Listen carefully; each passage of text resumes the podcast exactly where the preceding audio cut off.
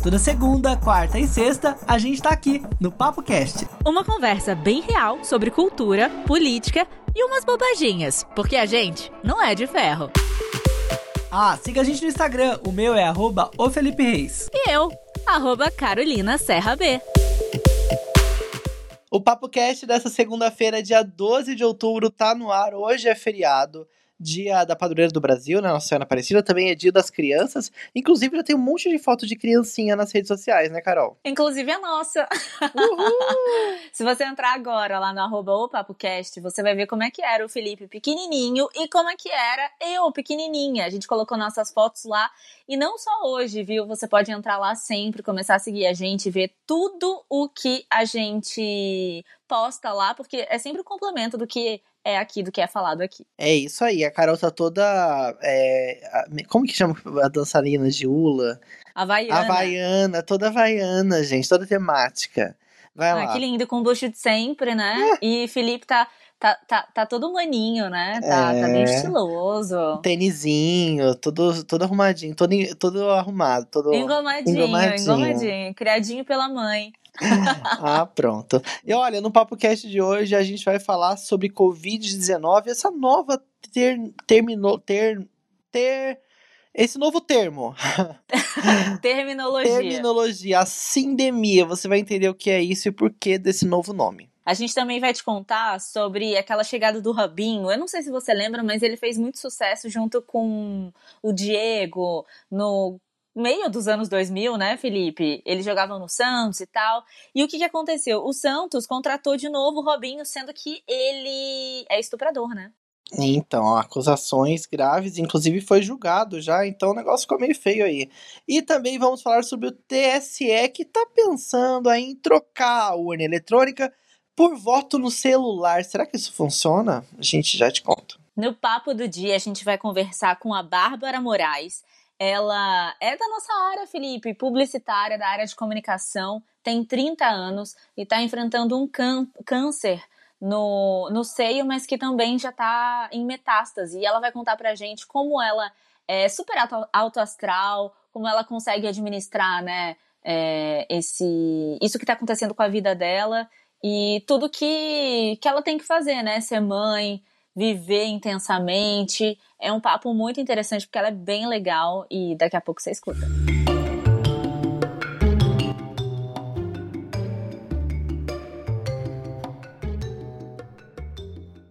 Olha, nesses últimos dias a gente tem ouvido bastante essa mudança de termo, né? A gente tem falado de pandemia aqui há muitos meses, foi o termo que todo mundo usou para descrever esse momento, né, do coronavírus, mas agora surgiu a tal da sindemia, que seria um termo científico que não é muito novo, viu? Mas que estaria mais próximo de retratar o que a gente está vivendo. Pois é, enquanto muitos países da Europa estão voltando a restringir aí as atividades sociais, estão voltando, dando um passo para trás, né? A, a Nova Zelândia sempre consegue consegue estar tá bem na fita, né? A gente não sabe o que, que ela faz aí, mas é, ultimamente também tem aparecido alguns casos e tal. Então a gente vê que na verdade é uma questão de saúde pública também, né? Isso eu acho que engloba mais. É um termo que é do final dos anos 90, que é lá dos anos 90 que eles estão trazendo pra gente pra gente entender melhor, né, como é que funciona, porque não é só uma pandemia, ah, legal, vacina, OK. Não, é uma coisa muito mais abrangente do que isso, né? Inclusive sindemia, né, que esse termo ele é meio que misturando a palavra sinergia e a palavra pandemia, ele significaria quando duas ou mais doenças interagem de uma tal forma que elas causam danos ainda maiores do que a mera soma delas duas ali. É meio complexo, mas no geral está dizendo que muitas pessoas, por exemplo, que têm outras doenças, como diabetes, tuberculose, é, câncer, problema cardíaco, elas podem ter um fator muito relevante ali, muito mais uhum. é, pesado na hora da relação com o Covid-19. E tem mais, viu, Carol? Essa palavra também pode significar que pessoas que tem, tem uma baixa, uma, são mais pobres, ou que tem uma classe social é, menos privilegiada e que moram em periferias, elas têm uma outra relação com a doença do que as pessoas que têm uma vida Sim. mais saudável e é por conta também da, da faixa de renda. Então, assim, é uma mistureba de, de fatores que estariam interagindo nessa, nessa pandemia. Tra... Então, esse termo seria o termo mais adequado, que seria a sindemia, né? Que essa a interação né, com o aspecto também social, que faz que não seja só a comorbidade em si, né? Não, não é só, tipo, é, ah, você espirrou em mim, você tá com corona, eu fiquei com corona também, tomamos vacina e tá ok. Não vai muito do que eu sinto em relação àquela doença e do meio onde eu vivo em relação àquela doença. A gente já tem acompanhado aqui, isso que você falou também, que alguns, em alguns bairros onde não tem tanto privilégio, onde a população tem menor faixa né, de, de, de, de, de, salário, isso afeta mais. Então, não, não é uma questão só de comorbidade, é uma questão de toda uma estrutura social em que a gente vive. Por isso mesmo o termo foi modificado. E, e eu acho que isso faz muito sentido. Esse termo ele foi criado, como eu já tinha falado, lá na década de 90 e foi pelo antropólogo Mary Singer. E acho que a gente vai ter que se acostumar com a terminologia, com essa nova terminologia, né, Felipe? Inclusive o Singer falou sobre esse assunto e falou que se realmente a gente quiser acabar com pandemia, com essa pandemia cujos efeitos têm sido devastadores nas pessoas, na economia, é, é importante que a gente lide com as condições subjacentes, né? Que tornam uhum. tudo isso possível a gente tem que lidar com fatores estruturais que dificultam o acesso dos pobres à saúde ou à alimentação adequada.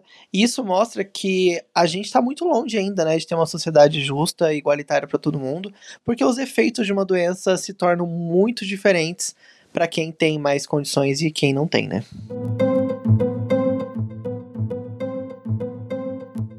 Felipe, você não é muito do futebol, mas eu tenho certeza que você ouviu falar lá no meio da, da dos anos 2000 do Diego e do Robinho no Santos. Uhum. Eles são antes do Neymar, né? Eles fizeram muito. Eu lembro do Robinho na seleção, sabia? Você lembra da seleção? Eu lembro da pedalada do Robinho. Gente, essa é a Juju. Provavelmente vocês estão ouvindo o latido dela, que é grosso. Ela parece brava, mas ela é fofinha. Oi, Juju! E aí o Robinho tinha aquelas pedaladas e tal, aquelas coisas que, tipo, nossa, tô até fazendo aqui, sabe? Você fala pedalada, você já dá uma vontade de dar uma pedalada aí na bola. E, enfim, o cara fez muito sucesso, foi para fora e é um cara que não é confiável nem um pouco. Então, ele foi, ele foi trabalhar né, como jogador lá na Europa, né? E ele ficou um tempo em alguns times de lá. E o Robinho, ele tem um histórico meio pesado, né, com relação a uma, um ato de violência, né, de estupro, que ele foi julgado e foi condenado por isso que aconteceu. Lá em 2017, ele foi condenado uma, por, é, a nove anos de prisão por ter estuprado, né, participado até de um estupro coletivo de uma jovem na Itália. Isso teria acontecido lá em 2013, ele foi condenado lá na Itália ficou, teve né, sua, sua pena lá depois é, ajustada tal, acabou passando por um, por um tempo, ele não cumpriu essa pena, é, não foi pre, não, não foi para prisão, né? E ele inclusive está agora de volta. Mas a grande polêmica é com relação à contratação dele, assim como se nada tivesse acontecido, né? Inclusive, Carol, eu ouvi falar que ele pode ganhar até 600 mil reais por mês. É, isso é um afronte muito grande, né? Não adianta nada você se posicionar nas redes sociais falando contra o, a violência contra a mulher, quanto, com, contra o estupro, enfim. E, e aí botar dinheiro, botar 600 mil reais, é, você tá, tipo, validando o cara, né? Isso é muito absurdo. E depois que o Santos fez esse, esse anúncio, a rede social, é óbvio, bombou, né? Todo mundo relembrou o, o, o próprio Santos de todas as campanhas que eles fizeram, caso eles não tivessem lembrado. e aí é, caíram em cima, e tem que cair em cima mesmo, porque isso não pode acontecer. Lembra do caso também do goleiro Bruno, que tinha sido contratado por tal time e tal, e todo mundo falou: não, isso não, não sei o quê. Então, a opinião pública, a gente tem muita voz e a gente precisa dar essa voz, tipo, reverberar, fazer com que a nossa voz seja ouvida. E não é uma questão de lacração, né? É uma questão de, de dignidade, de direito de, de questões afirmativas mesmo. Exatamente, é importante que a gente fale sobre isso, né? E vamos ver como vai ser o posicionamento do Santos daqui para frente, né? Porque realmente o assunto tomou conta, das redes sociais, as pessoas estão se manifestando. O que será que eles vão fazer? Será que vai seguir essa contratação? Eu não sei, mas você sabe que o anúncio do Robinho veio no Dia Nacional da Luta contra a Violência da Mulher. Então isso é, é pesadíssimo, é uma coisa absurda. Tenho certeza que é, eles vão ter que tomar alguma atitude, porque imagina o Robinho entrando em campo, não sabe, tipo, não, não, não dá match, não rola. Não tem como. Olha, quando a pandemia começou, eu logo fiquei pensando como será que vai ser quando chegarem as eleições, né? O Brasil tem esse histórico de o voto é obrigatório e a gente sempre tem debates muito acalorados, né? A gente sempre tem uma divisão muito clara aqui nas eleições. E aí, com esse toda esse, essa questão que a gente vem vivendo, esse problema de saúde pública, esse problema da gente se aproximar de outras pessoas, a urna tem botões, né? Todo mundo vai apertar o botãozinho na urna. Eu fiquei pensando, como será que vai rolar essa eleição? A gente já tá vendo movimentos aí do STF para conscientizar as pessoas de como elas devem votar. Foi adiado, né, esse período eleitoral, mas mesmo assim, agora uma notícia me surpreendeu, Carol. Eu soube que o Tribunal Superior Eleitoral tá, tá tentando, tá pensando em trocar a urna eletrônica por um voto no celular, será? Será? Eles estão eles estudando a possibilidade do eleitor brasileiro usar o computador e até mesmo o celular para escolher seus candidatos de uma forma online.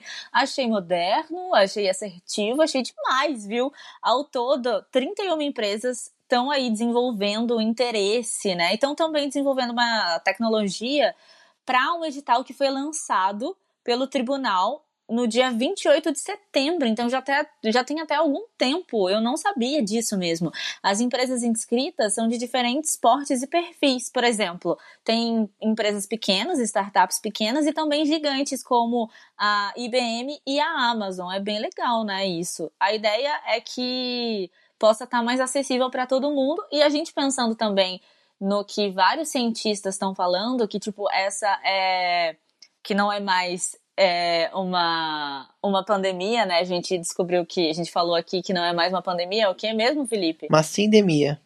É uma sindemia que elas vão acontecer, assim, de várias maneiras, em, em vários períodos agora da história, né? Então a gente tem que pensar também em como o voto vai se manifestar daqui para frente. Acho isso muito legal. Gostei dessa ideia. Fica mais fácil agora, tem que saber das das fraudes, de, de, toda essa tecnologia e tal. Né? Exatamente. Né? É. Inclusive, essa eleição já vai rolar um experimento sobre esse, essa nova tecnologia, mas não vão ser com candidatos reais. Alguns colégios eleitorais, que são aquelas regiões onde as pessoas votam, foram escolhidos para testar essa tecnologia, mas essas, essa, esses eleitores vão votar em candidatos fictícios. Eles vão ter ali, né, até, vão experimentar essa votação online em colégios eleitorais da cidade de São Paulo, Curitiba e Valparaíso de Goiás. São essas as cidades que vão testar aí é, como vai funcionar essa nova tecnologia para ver se vai ser seguro e também como vai funcionar esse, esse, essa logística, né? O Brasil já é um dos únicos países do mundo a ter uma urna eletrônica. Você sabia disso, né? Que é muito, é, é muito elogiado. Somos muito elogiados por conta disso. Mas você sabe que, tipo, uma urna custa muito caro.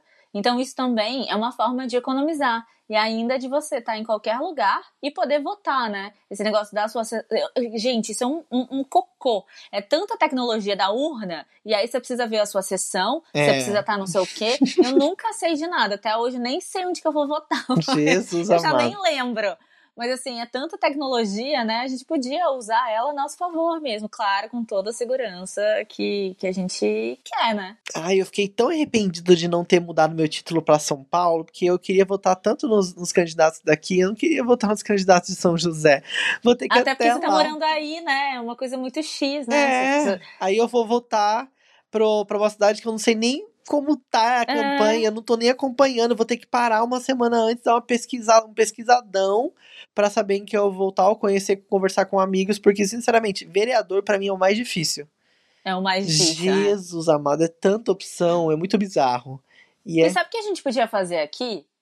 Algumas coisas, algumas diquinhas. Por exemplo, o que faz um vereador? Ótimo! Né? Até onde um vereador pode ir? A gente pode fazer uma série de eleições, né? Vamos! Papo Cast Eleições 2020.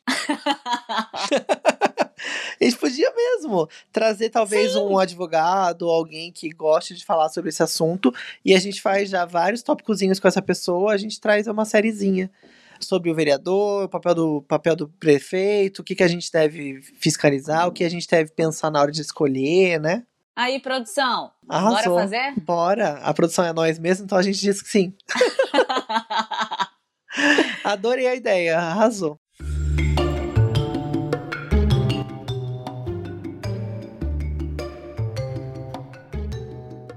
E no nosso papo do dia, a gente vai conversar com a Bárbara Moraes.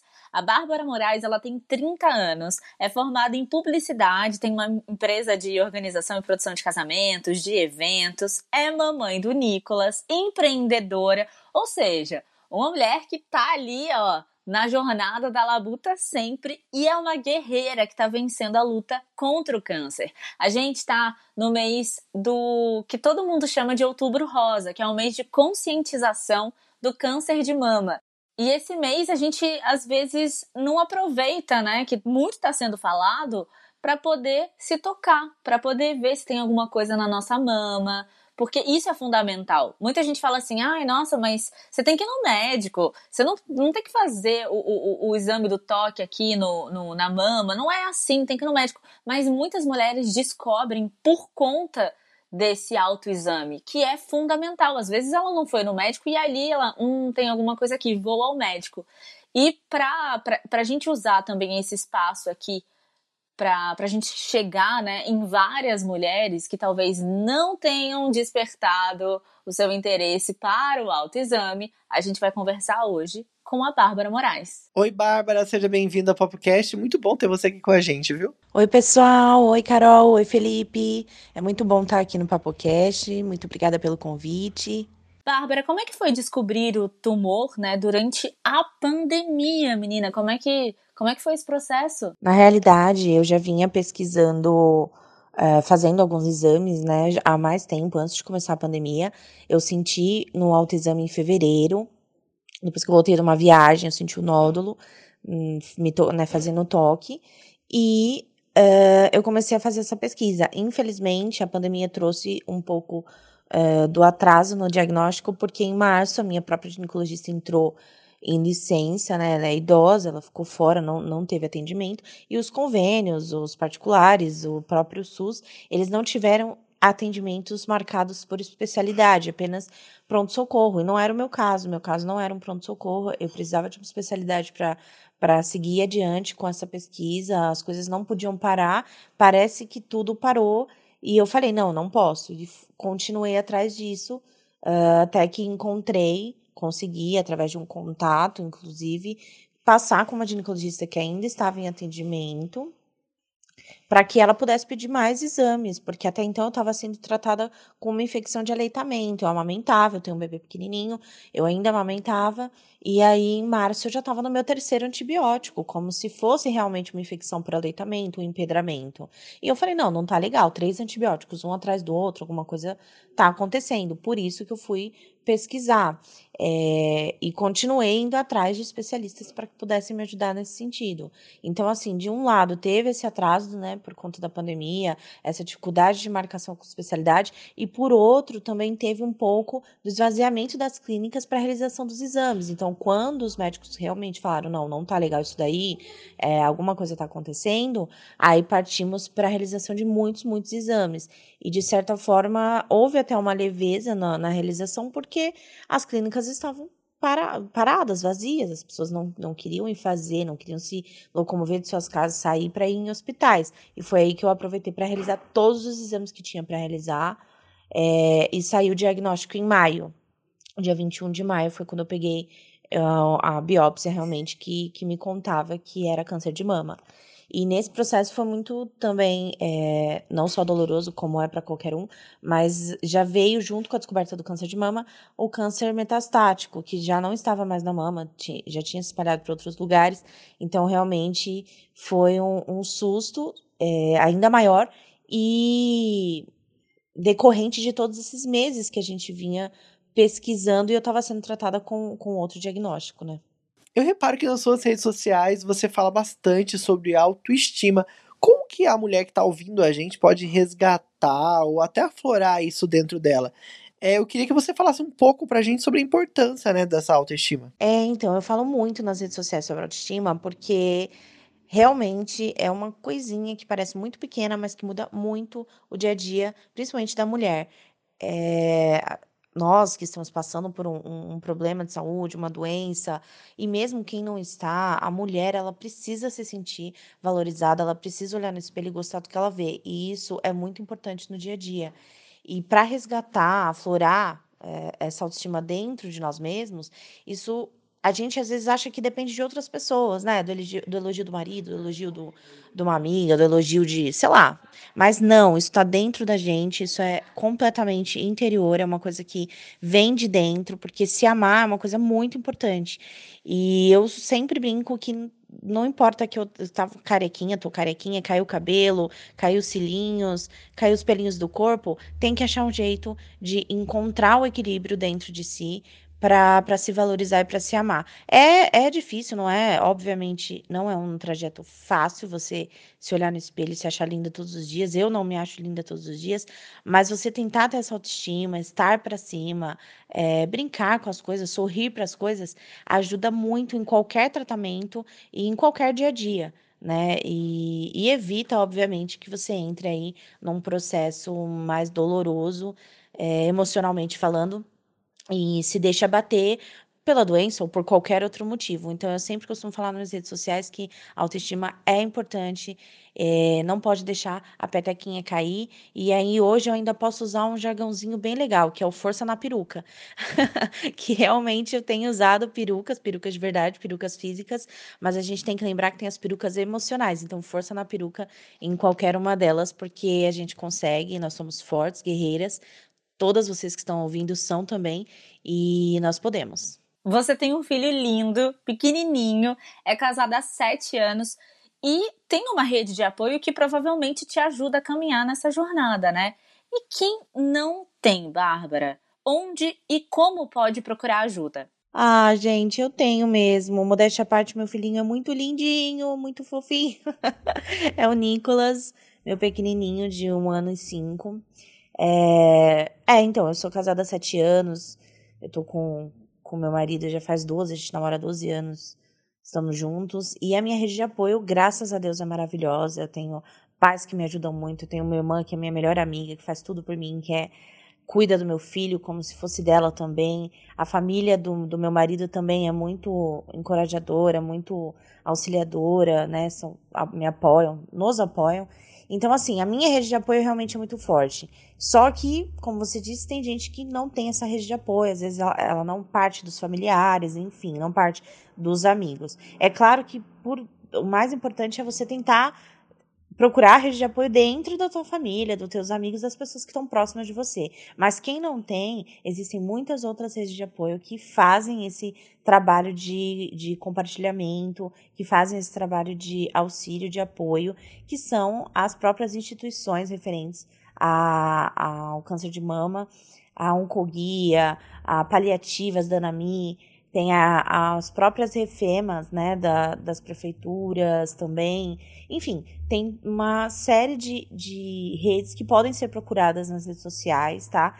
E da própria tua cidade, né, do, do seu estado, que vão auxiliar a paciente oncológica com câncer de mama para que elas possam ter aí uma, uma ajuda em todos os sentidos, tanto emocionais quanto físicos também.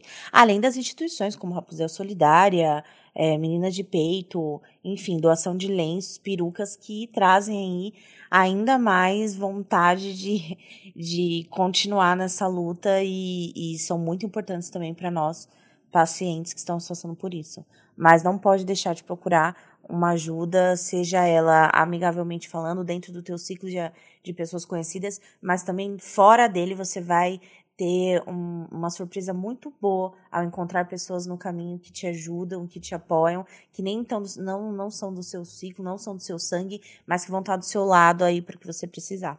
Arrasou, adorei demais. Eu vi que você é super maravilhosa, alto astral. Deixa aqui pra gente já as redes sociais, pra gente continuar te seguindo, pra quem tá ouvindo a gente também conhecer um pouco mais do seu trabalho, um pouco mais dos bastidores e de tudo isso que você tá passando, né, por aí nas redes sociais e ajudando muita gente, né?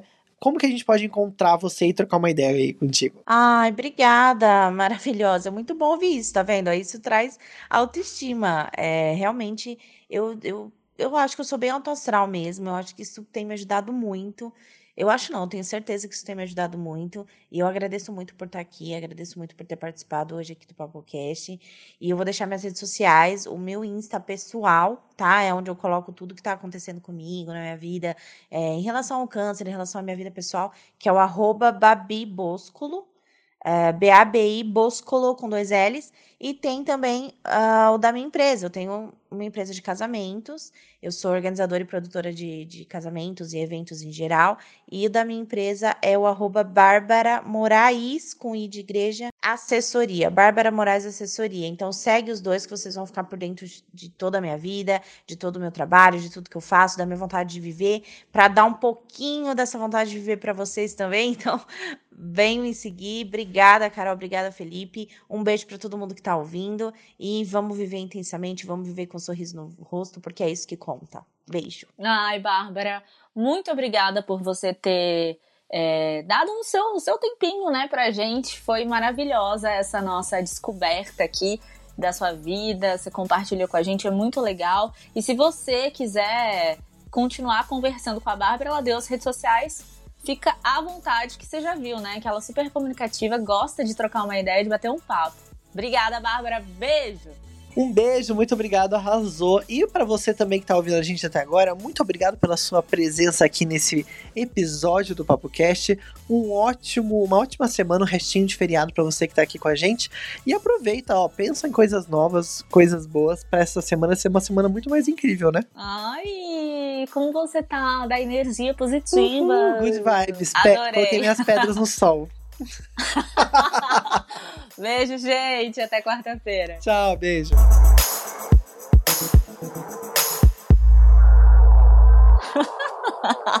que que é isso?